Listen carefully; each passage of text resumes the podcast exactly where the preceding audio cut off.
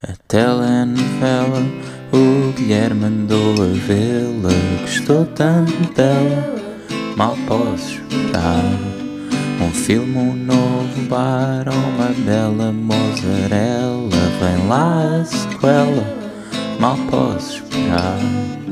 Mal posso esperar. Como é que é, malta? Sejam muito bem-vindos ao quarto episódio de Mal Posso Esperar. E o tema deste episódio é cartas Pokémon. Sim, para quem já achava que com Duolingo estava aí no caminho certo, agora o tema que, eu, que me entusiasmou completamente banal desta, desta semana foi cartas Pokémon.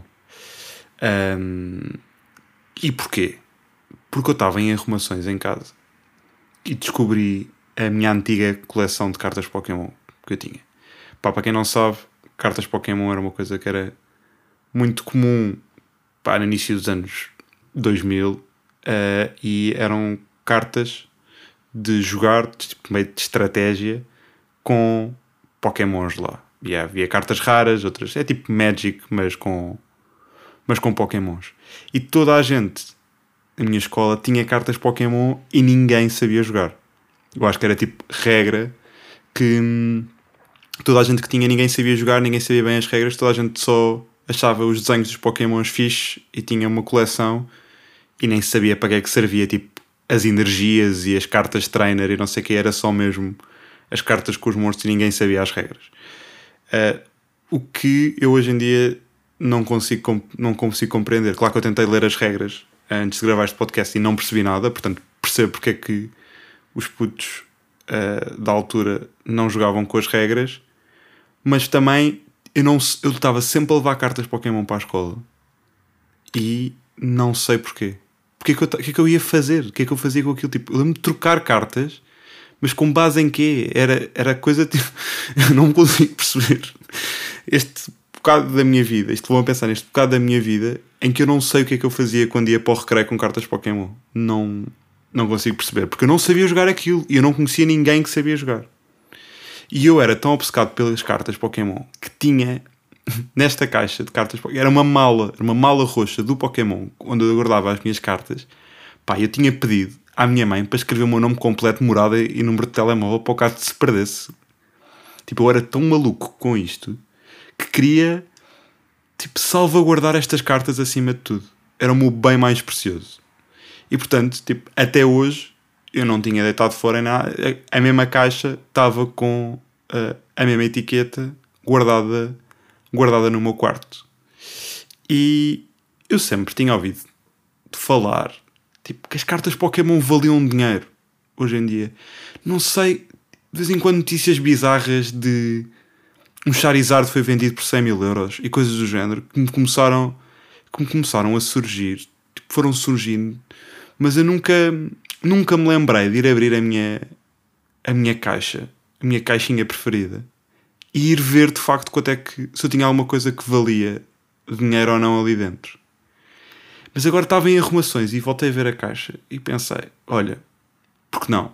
Isto também, se calhar, é daquelas coisas que já começa a surgir por causa do podcast, porque eu sabia que se eu me metesse nesta aventura era capaz de dar um episódio giro. Malta, e vou-vos vou -vos tentar aliciar. Eu acho que é possível acho que é possível ser um episódio giro, um, com base na experiência que eu tive a ver as cartas, porque eu fiquei, claro, obcecado pelas cartas Pokémon e fui tentar perceber como é que isto, o que é que, qual é que é a diferença entre um Charizard que vale 100 mil, 100 mil euros de outro que vale 40. E tive a tentar, e tive a ver sites de avaliação de cartas e perceber como é que, como é que estas coisas funcionam. Pá, então, o que é que se passou? Primeiro, descobri que havia cartas raras, uh, incomuns e banais. Tipo, com base no, no, no símbolo que estava. Está, está ali um artigo, li um artigo sobre isso, sobre como é que se, como é que se percebe. Uh, como é que. Tipo, pesquisei mesmo no Google, tipo. How can I know the value of my Pokémon card? Sim, porque eu tenho esta regra. Pá, pesquiso sempre no Google em inglês. Tipo, irrita-me pessoas que pesquisam no Google em português que estão logo a limitar as respostas a Uh, tipo, sei lá, toda a gente escreve em inglês e, portanto, enfim, se calhar isto não é o fórum para, para partilhar esta minha irritação. Mas, eh, pá, no fundo, pesquisando em inglês, tem muito mais hipóteses de descobrir uh, as coisas que eu quero, tenho muito mais mercado do que, do que pesquisando em português. Mas pronto. E estive a pesquisar e perceber como é que, como é que as cartas se, se avaliavam. Pai, comecei a ficar, a achar, tipo, convicto mesmo, que ia enriquecer brutalmente. Porque de repente vi com o Champ que era uma carta uh, que era tipo da, da temporada original dos Pokémon, os primeiros 150, uh, tinha um Machamp original de primeira edição e eu achei isto tem que dar alguma coisa. E de repente no eBay vejo a carta a vender por 3.100 dólares. E eu achei, pronto, vou enriquecer alarvemente com isto. Tipo, isto vai ser a minha reforma. Eu vou, eu vou viver, não tenho que trabalhar mais, vou vender as minhas cartas Pokémon, eu vou ficar rico para sempre. E esta carta foi a que me, tipo, que tornou uma possibilidade de entusiasmo em entusiasmo real. Porque aqui de repente esta demanda passou a ter um valor. Tipo, eu vou conseguir 3 mil, eu vou conseguir 3 mil euros com, com isto. No mínimo, e era só uma carta. Um pedaço de cartão com um monstrinho ia-me valer 3100. Eu tinha tipo 200 cartas. Tipo, o que é que ia sair? O que é que ia sair daqui? Então, hum, fui ver as outras e fui avaliar. Pá, e comecei a ver que as cartas que se vendiam por estes tais valores de 3 mil e tal euros eram cartas certificadas. Ou seja, há uma empresa, que a que eu vi é PSA, que o que faz é que recebe cartas, envia-se pelo correio, e elas certificam que estas cartas são reais e que não são contrafações, pá, porque estas coisinhas de cartão não há nada mais fácil de falsificar do que isto, não é? Portanto, eles certificam-se que a carta não é falsificada e dão um, rating de 0 a 10 em relação à qualidade da carta do ponto de vista do uso, se a carta está está a ser usada, está usada ou não, está com marcas de uso, e eles explicam mais ou menos como é que como é que eles fazem, como é que eles fazem esse rating. Pá, então eu decidi hum, ver quais é que eram as condições para mandar certificar estas cartas. E a opção mais barata era tipo 25 dólares por carta para certificar. Portanto, ok. A minha primeira, o meu primeiro pensamento foi: eu posso fazer 3100, mas primeiro tenho que gastar 25 dólares por carta e eu tenho tipo 100 cartas, portanto já são aqui 2500 euros que eu preciso que eu preciso largar para certificar e as cartas demoram 100 euros, 60 dias a, a chegar. Neste serviço que eu vi, tipo vinha, enviava-se por correio, eles certificavam e passados 60 dias tínhamos as cartas. Pronto, isso começou, comecei a perder fé neste, neste esquema de autenticação porque já, já achei que não ia, não estou dentro deste, deste mercado e deste negócio há, há dois dias e vou uh, investir 2.500 euros para enviar cartas para a América para serem certificadas. Pá, já, estava, já me estava a parecer muito estranho. Então um, pensei, ok, então como é que eu posso vender as cartas? Se calhar eu tenho cartas em português, que era uma coisa que me estava, que me estava a assustar, não é? Porque que, que louco americano é que vai querer o meu Mewtwo em, em português com poder de absorção química? Poucos, espero eu. Uh, então o que eu pensei é: vou tentar a ver se tem que haver um negócio em Portugal, não é? Tem que haver alguém que compre cartas Pokémon. Isto era tão nostálgico cá como era lá, portanto. Ou mesmo, eu que eu percebi com isto é que isto não é só uma coisa de nostalgia. Há pessoas que usam mesmo estas cartas para jogar, apesar de eu nunca ter jogado, não é? Nem perceber as regras do jogo e achar aquilo uma estupidez. Tipo, há pessoas que há de facto torneios com isto.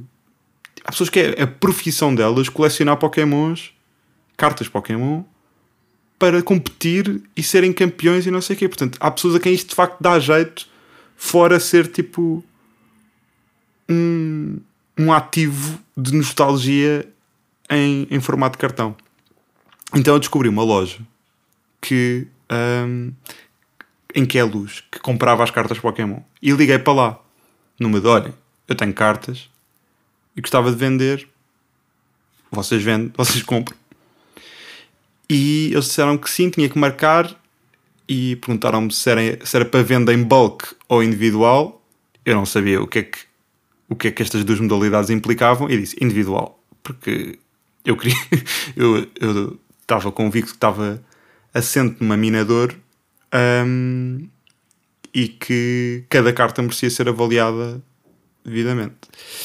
Então, o que é que eu fiz? Eu peguei em algumas cartas minhas da, da, da, da coleção e comecei a ver preços, mas eles disseram, nesta conversa telefónica, que o site que usavam não era o mesmo que eu estava a ver, porque eu estava a ver tipo, uma coisa que era tipo price rating não sei o quê, e o que eles usavam era, era outro, que era tipo cardvalue.org, tinha as cartas em várias línguas para, um, com os vários preços e com as condições, condição da carta, não sei o quê. Pá, e para mim, eu disse: Ok, ok, claro, eu vou ver por esse site, que é o site que eu conheço e que uso em toda a minha carreira de colecionador.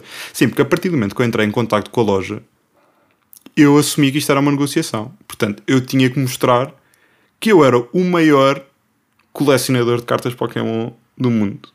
Um, então, fui ver o site, pá, os preços eram muito mais baixos. Logo aí foi tipo, estas cartas, logo esta carta que um, eu achava que ia vender por 3100 com base no eBay, de repente fui lá e o preço médio de venda dos últimos 30 dias era tipo 40 euros. E é tipo, ok. Mas 40 euros é dinheiro, pensei eu. Então fui, fui outra vez esse site, pá, e as 30 cartas que eu selecionei para ir vender, fui ver as médias dos preços todos, e havia cartas que me desapontaram muito com o seu valor, outras que até vendiam-se bem, pá, e no total a estimativa era que pelas 30 cartas eu ia ganhar cerca de 444 euros, mais coisa menos coisa. E eu estava confortável com esse valor. Tipo, ok, não é a minha reforma, pá, mas já é bem mais do que aquilo que eu estava a contar receber por um bocado de cartão que eu tinha em casa. Então, o que é que eu fiz? No entanto, como eu vos disse, eu já dava 100% a assumir que tudo o que eu. Isto ia ter que ser negociado, não é? Porque eu estava a fazer uma estimativa com base na média dos preços vendidos. Havia preços muito superiores, outros mais baixos. E se eu queria ter um bom preço, eu tinha que me mostrar pá, que não era um colecionadorzinho de leite a ir vender as minhas cartas àquela luz. Tipo, que ia cheio de de cuidados e de, e de tudo. Não podia chegar lá com a minha caixinha, com a minha malinha roxa, com, com a minha morada escrita pela minha mãe, mas tinha de chegar lá confiante e tipo cheio de conhecimentos de Pokédex. Então, o que é que eu fiz? Encomendei da internet umas capinhas de plástico para eu pôr cada carta. Pá, porque isto foi logo a primeira coisa que eu notei em relação às minhas cartas. Tipo, eu limpava o chão da varanda com as minhas cartas Pokémon a brincar com o meu irmão. Portanto, tipo, as cartas estavam num estado de conservação muito negativo. E aparentemente estas pessoas têm cuidadinhos com as cartas e tipo, vão mandá-las certificar por 25 dólares. Portanto, eu não podia aparecer lá com a minha malinha roxa e com as cartas presas em elásticos. Então, uh, encomendei uh, estas, estas capinhas de plástico e logo aí fiquei a perder 8 euros. Pronto. Uh, com portes, pá, não tive muita paciência para andar à procura qual é que era a mais barata, portanto sim, estou aqui a assumir com alguma vergonha que gastei 8 euros em, em capinhas de plástico para as minhas cartas Pokémon com 26 anos. Sim. Um, e portanto, chegaram as capinhas, eu selecionei as cartas que eu queria vender, não sei aqui nas capinhas, pá, e rumo aquela luz para vender as minhas cartas Pokémon. Pá, eu chego lá e primeiro aquilo era numa papelaria. Tipo, descia umas escadas e tal.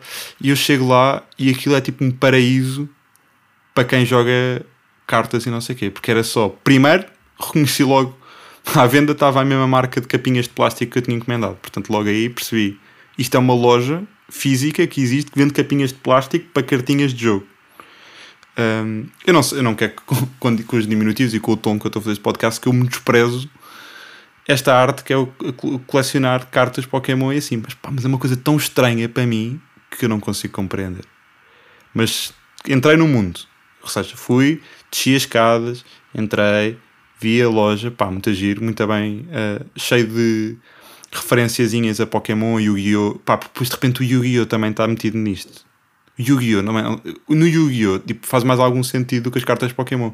O Yu-Gi-Oh! eram os desenhos animados em que eles de facto têm. jogam cartas. Portanto, havia algum, alguma motivação para colecionar cartas. Mas eu também tinha cartas de Yu-Gi-Oh! também não sabia como é que se jogava. Só me lembrava sempre de uma, de uma frase da, da, da série que eu vi desenhos animados quando eu estou a, a jogar cartas normais, que eu penso sempre que é tens de acreditar no coração das cartas, Yugi. E eu lembro-me destas aquelas frases que ficam, e esta frase ficou muito e marca-me quando estou a jogar cartas com os meus amigos, digo sempre que eles têm que acreditar no coração das cartas. Um, então, sim, eu chego a este, a este paraíso. Uh, pronto, confiante, não é? Tipo, não sabia como é que ia vestido. Isso foi uma dúvida que eu tive. Como é que eu ia vestido para vender, para vender as cartas? Porque não queria parecer fora do meio, mas também não queria parecer uma criança que estava a vender as cartas que não sabia o que é que tinha na mão. Então, pá, optei por um estilo intermédio. e cheguei lá e ele pergunta-me logo: é a primeira vez que está a vender cartas? E eu não consigo mentir. Então disse: é. E automaticamente senti, já me tem na mão. Tipo, ele com uma pergunta, eu estava a chegar lá cheio de estratégias, pronto para conseguir, tipo, um, puxar o valor ao máximo. E de repente ele faz-me uma pergunta e eu assumo logo que sou o colecionadorzinho de leite que sempre fui e digo sim, é a minha primeira vez, por favor, roubo-me à vontade. Um, Dê-me 2 euros para estas cartas. Pronto, então, e não se esqueçam, eu estava convencido que tipo que um valor médio, um valor tipo que eu dava confortável ia fazer 400 e tal 400 e tal de euros. Uh, e eles começam a avaliar as cartas à minha frente um, e explicar-me qual é que era o método de avaliação. Eles de facto usavam aquele, aquele, aquele site das cartas que eu vos disse antes, mas de repente eles não fazem pelo preço médio, eles fazem pelo preço mínimo que está à venda, desde que seja um vendedor certificado. Portanto, eles veem avaliam a condição da carta, veem qual é que um, veem qual é que é o preço mínimo que vendedores com algum track record no site estão a vender e eles dão esse valor, sendo que levam com uma comissão de 30%. Que faz todo o sentido. Tipo, isto é um método evidente para avaliar isto, só que eu não estava não estava preparado. Então eles começam a avaliar, eu começo a ver valores a surgir, tipo de cartas que eu tinha como 20 euros certos, 1 uh, euro, 1 euro e meio, uh, 6 euros, 3 euros, 50 cêntimos, muitas a 10 cêntimos também, uh, não vou mentir, mas eu sabia que tinha estrelas da companhia. Eu tinha o tal Machamp, não é? Que eu tinha visto no eBay, que era 3500, pá. Aí qualquer coisa viria daí, e tinha um Charizard. E o Charizard, apesar da condição da carta estar toda desfeita, o preço mínimo que eu tinha vendido, nem sequer era a média, era mesmo o preço mínimo das cartas, era 100 euros. Pá, e, eu sentia que aquele Charizard era especial e que me podia ainda salvar e estava lá para o fim do monte enquanto eu estava a ver as cartas e etc. No meio disto, chega um gajo à loja uh, que pede para ver as novas cartas Magic que chegaram. E eles dão-lhe uma caixa de cartão cheia de cartas Magic e este tipo, vestido de camisa e calças de fato, os 30, começa a ver carta Magic a carta Magic a avaliar umas japonesas. Bem, eu de vez em quando olhava para o lado, ficava cada vez mais confuso. E às tantas, volta o senhor da loja a dizer: Esta é a proposta que eu tenho para si. De facto, tem aqui um Charizard, mas o Charizard está em péssimas condições. Portanto, eu só consigo dar 20 euros para este Charizard. Pá, isto fiquei destroçado com isto. E depois, o gajo das cartas Magic, que entretanto viu aquele mundo todo e no final de estar ali 15 minutos, pá, isto foi um processo muito demorado. Eu fiquei naquela loja a vê-los avaliar as minhas cartas uma a uma, pá, pá, e 40 minutos, sem exagero. E, e depois deste tipo estar ali largos minutos a ver um montão de cartas Magic, elas estão a dizer, ah, diz, ah, este já vi, não tem nenhum novo, já tinha visto ontem. Portanto, ele vai lá todos os dias ver cartas médicas à procura de oportunidades. E eu nem sei se é para jogar, se é para colecionismo, se é o quê, mas ele estava mesmo entretido a fazer aquilo. E às tantas ele começa a mandar habitats a dizer: Pois, imagina, se eu quero dar 100 paus por uma carta, eu dou. Simplesmente a carta tem que estar nas melhores condições. Eu prefiro dar 100 paus por uma carta boa do que 30 por uma carta de merda. Dando a entender que o meu Charizard, o meu tesouro de infância, era, e cito, uma merda. Um, porque estava em mau estado, estava toda dobrada, cheia de vincos, etc. Pá, nisto tudo, proposta final, todas as cartas somadas, valor que me oferecem 62 euros e alguns cêntimos. E o Matchamp, esqueci-me de referir, que no eBay eu tinha visto por 3.500 euros, deram-me 1,60€. deram-me 1,60€, foi a proposta final deles. Eu ainda perguntei porquê, eles disseram-me que é isso que vende, porque aparentemente aquele Machamp não é assim tão raro quanto isso e vinha nos vários decks, que são tudo frases que eu desconheço bem o sentido. Um, então, 62 euros era a proposta que eu tinha em cima da mesa. Uh, e o que eu fiz foi aceitei parcialmente. Ou seja, eu pedi para ficar com o Charizard, que achava que aquilo podia valer mais do que 20 euros, e uh, pedi para ficar com o Machamp também, e vendi as outras. E vendi as outras 20 e tal cartas, uh, e fiz no final 46,50 euros. Portanto, eu de achar que ia ter a minha vida feita para conformar-me com ganhar 400 euros, basei de lá com 46 euros, mas como tinha gasto 8 euros nas capinhas, que não me esqueço, eu não me esqueço desse custo. Portanto, tudo somado 38 euros e 50 cêntimos. Foi o que, foi o que eu fiz esta aventura. Uh, perdi algumas horas de vida, não vou mentir, a ver os sites, a ver os ratings, a ver lá. Fiz amigos, porque depois pá, os donos da loja eram impecáveis, os que fizeram a avaliação. Eu senti mesmo que eles não me estavam a querer aldrabar. Eles não, eles não viram a minha fragilidade como, como uma oportunidade de negócio, foram muito porreiros e explicaram-me, foram muito transparentes no método que eles estavam a usar. Apesar de eu achar que o outro colecionador estava feito com eles para baixar o preço do meu Charizard. Isso, essa, essa teoria a mim ninguém me tira.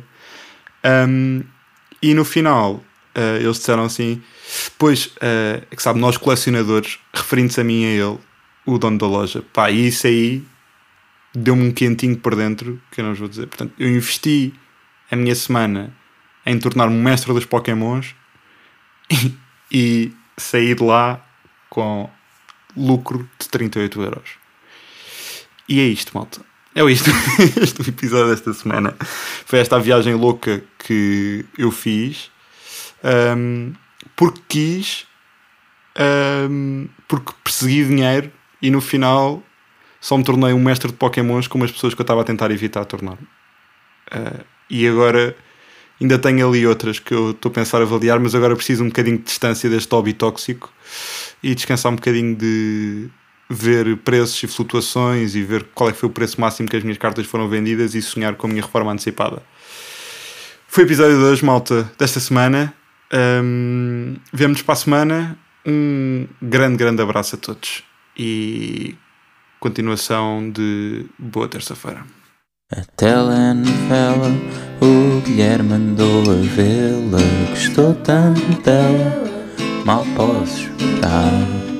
Um filme, um novo bar, uma bela mozzarella. Vem lá a sequela, mal posso esperar, mal posso esperar.